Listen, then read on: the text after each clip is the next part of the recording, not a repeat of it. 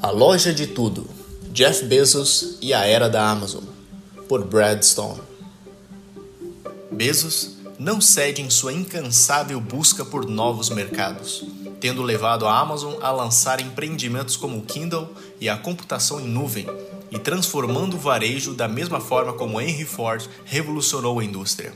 Com uma determinação tamanha que só se iguala à sua vontade de oferecer a melhor experiência possível ao cliente o jovem Tim, ou Jeff Bezos. No ano de 1970, uma dedicada publicitária chamada Julie Ray ficou fascinada ao conhecer um programa pouco convencional para crianças superdotadas em escolas públicas de Houston, no Texas. Um programa que incentivava a criatividade e a independência nos alunos e estimulava o pensamento inovador. Ray ficou tão apaixonada pelo currículo e pelo entusiasmo dos professores e pais que começou a pesquisar escolas semelhantes na região, com o objetivo de escrever um livro sobre o movimento de educação para superdotados que nascia no Texas. Passados alguns anos, Ray voltou a visitar o programa. Para acompanhá-la na visita, o diretor da escola escolheu um aluno do sexto ano, um menino articulado e com cabelos louro escuros, e seus pais pediram para que ele permanecesse no anonimato. Deste modo, Ray o chamou de Tim. De acordo com o que ela escreveu em seu livro, Tim era um aluno de uma excelência intelectual geral, de corpo miúdo, simpático, porém sério. Ele não era exatamente um líder nato, segundo seus professores, mas se mostrava confiante entre os colegas e exaltava de forma eloquente as virtudes do romance que estava lendo na época, O Hobbit. Aos 12 anos, Tim já era competitivo. Ele disse a Ray que estava lendo vários livros para conseguir um certificado de leitor especial na biblioteca. Tim também mostrou a Ray um projeto de ciências no qual estava trabalhando, chamado Cubo do Infinito, uma engenhoca movida a pilha com espelhos giratórios que criavam a ilusão ótica de um túnel infinito. Os professores disseram que três dos projetos de Tim seriam inscritos em uma competição de ciências local cujos participantes eram, em sua maioria, do ensino médio. A fim de praticar tabulação de estatísticas para aula de matemática, Tim havia desenvolvido uma pesquisa para avaliar os professores da sexta série. O objetivo, de acordo com ele, era avaliar os instrutores quanto à forma como ensinavam e não um concurso de popularidade. Ele aplicou a pesquisa entre os colegas de classe e, na época da visita de Ray, estava calculando os resultados e fazendo os gráficos de desempenho relativo de cada professor. Quando ela escreveu, os dias de Tim eram cheios. Ele acordava cedo e pegava o ônibus das 7 da manhã. Chegava à escola depois de uma viagem de 32 quilômetros e começava uma série de aulas. Havia tempo reservado para projetos individuais e discussões em pequenos grupos. Tim disse a Julie Ray que adorava esses exercícios. Do jeito que o mundo é, você sabe, pode ser que alguém lhe diga para apertar um botão. Você precisa ser capaz de pensar por si mesmo sobre o que está fazendo. Ray não conseguiu atrair o interesse de nenhuma editora para o livro que escreveu. Então, em 1977, ela usou o dinheiro que ganhara redigindo textos para um catálogo de Natal, imprimiu mil cópias e as distribuiu por conta própria. Mais de 30 anos depois, Julie Ray disse que viu Tim alcançar fama e fortuna ao longo das duas últimas décadas com admiração, mas sem muita surpresa. Quando o conheci, ainda garoto, suas habilidades eram óbvias e ele estava sendo educado e encorajado pelo novo programa. O programa também se beneficiava com a receptividade e o entusiasmo dele pelo aprendizado. Era uma validação perfeita do conceito, comentou ela. Ray, que lembra do que um professor disse na época, quando ela lhe pediu que estimasse a que ano escolar correspondia o nível de desempenho do rapaz. O professor respondeu que realmente não sabia, mas que provavelmente não há limites para o que ele pode fazer com um pouco de orientação.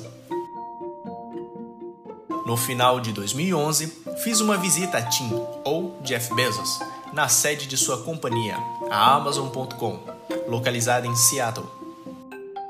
Fui até lá pedir sua colaboração para este livro, uma tentativa de narrar a extraordinária ascensão de uma empresa de tecnologia poderosa, inovadora, ousada e com frequência polarizada, que se encontrava entre as primeiras a perceberem o potencial ilimitado da internet. E acabou mudando para sempre a forma como compramos e lemos. Trajetória Antes de se autoproclamar a maior livraria da Terra, ou a superloja que domina a internet, a Amazon.com era uma ideia que corria pelos escritores nova-iorquinos de uma das empresas mais singulares de Wall Street, a D.E. Shaw Co., que foi criada em 1988 por David E. Shaw, ex-professor de ciência da computação da Universidade de Columbia. Em 1991, a D.A. Shaw crescia rapidamente e foi transferida para os últimos andares de um arranha-céu no centro de Manhattan. Na época, Bezos tinha pouco mais de 25 anos, já estava ficando careca e possuía a aparência pálida e desgrenhada de um workaholic. Ele havia passado cinco anos em Wall Street e parecia impressionar a todos que o conheciam com seu intelecto e sua determinação sem limites. Após se formar em Princeton em 1986, Bezos trabalhou para dois professores da Universidade de Columbia em uma empresa chamada Fitel, que estava desenvolvendo uma rede privada transatlântica de computadores para corretores de ações.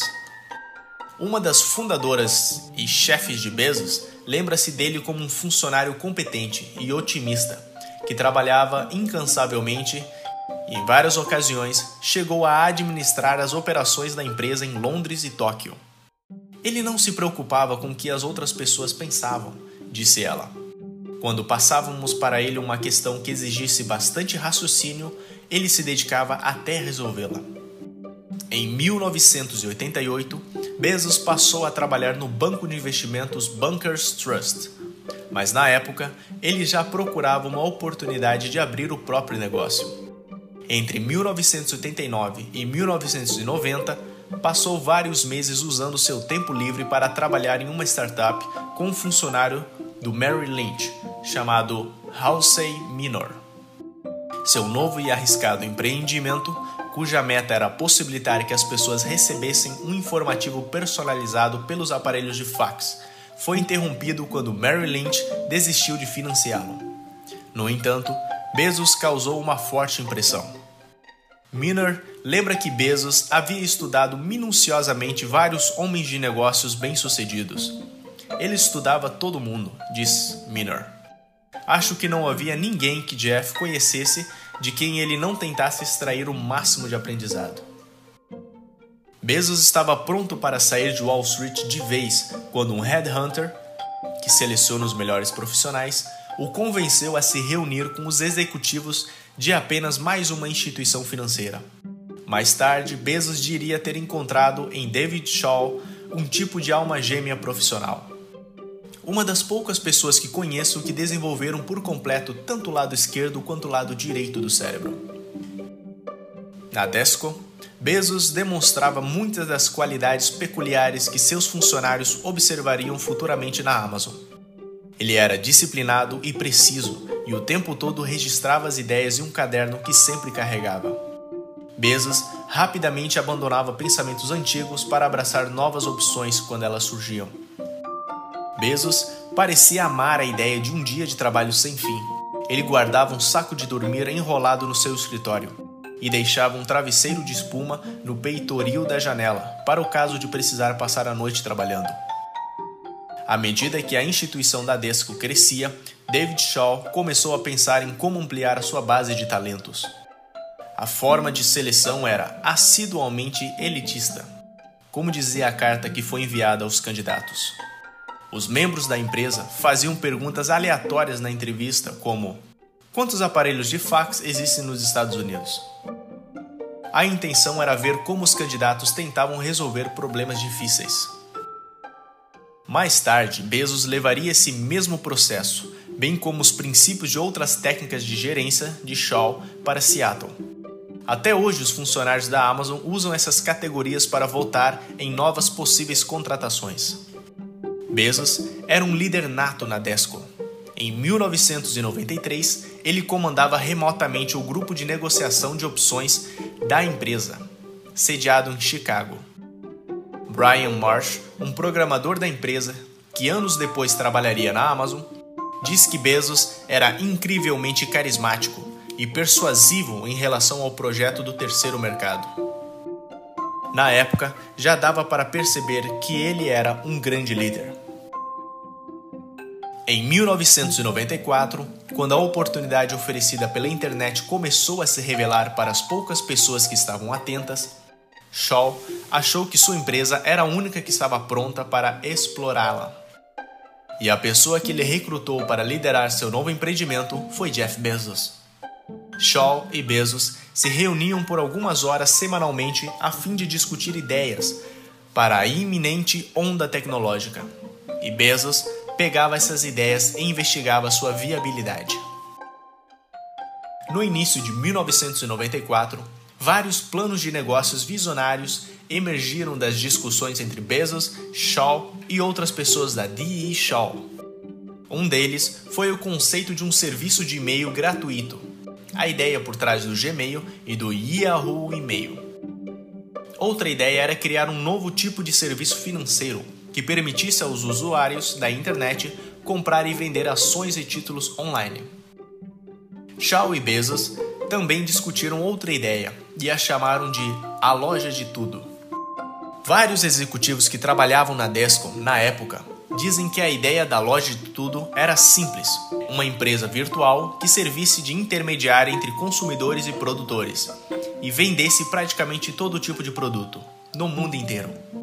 Shaw confirmou o conceito da loja virtual ao dizer à New York Times Magazine em 1999 a ideia sempre foi de que alguém pudesse lucrar como intermediário. A principal pergunta aí é: quem será o intermediário? Bezos concluiu que a atividade geral na internet naquele ano havia crescido cerca de 2.300 vezes, um aumento de 230 mil por cento. As coisas não crescem assim tão rápido, diria Bezos depois. É algo muito incomum e me fez pensar. Que tipo de plano de negócio poderia fazer sentido no contexto desse crescimento? Bezos também costumava dizer em seus discursos nos primeiros anos da Amazon que foi a taxa de crescimento anual de 2.300% que o tirou da comodidade. Essa é uma interessante nota de rodapé para a história. A Amazon teve início com um erro matemático. Bezos observou que a loja, que de fato vendesse tudo, não seria viável pelo menos no início.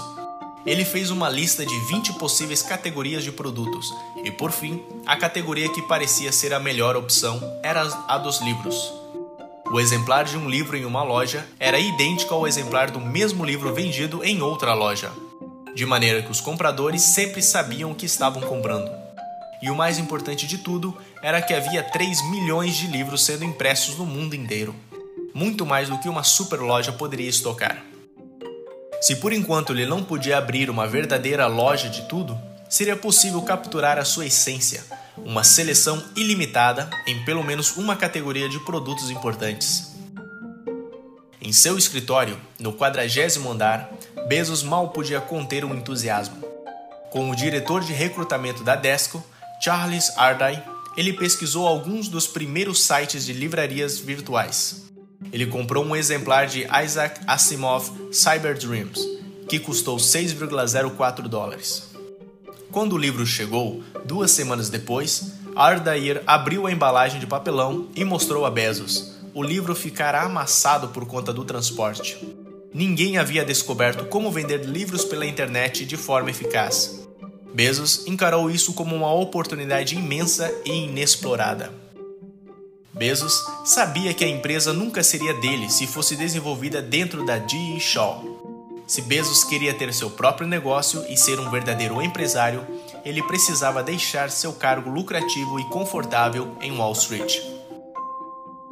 Naquela primavera, Bezos conversou com David Shaw e contou-lhe que planejava deixar a empresa para criar uma livraria virtual. Shaw sugeriu que saíssem para uma caminhada eles passearam por duas horas pelo Central Park, discutindo os riscos do negócio e o espírito empreendedor. Shaw comentou que a Dee Shaw estava crescendo rapidamente e que Bezos já tinha um ótimo emprego.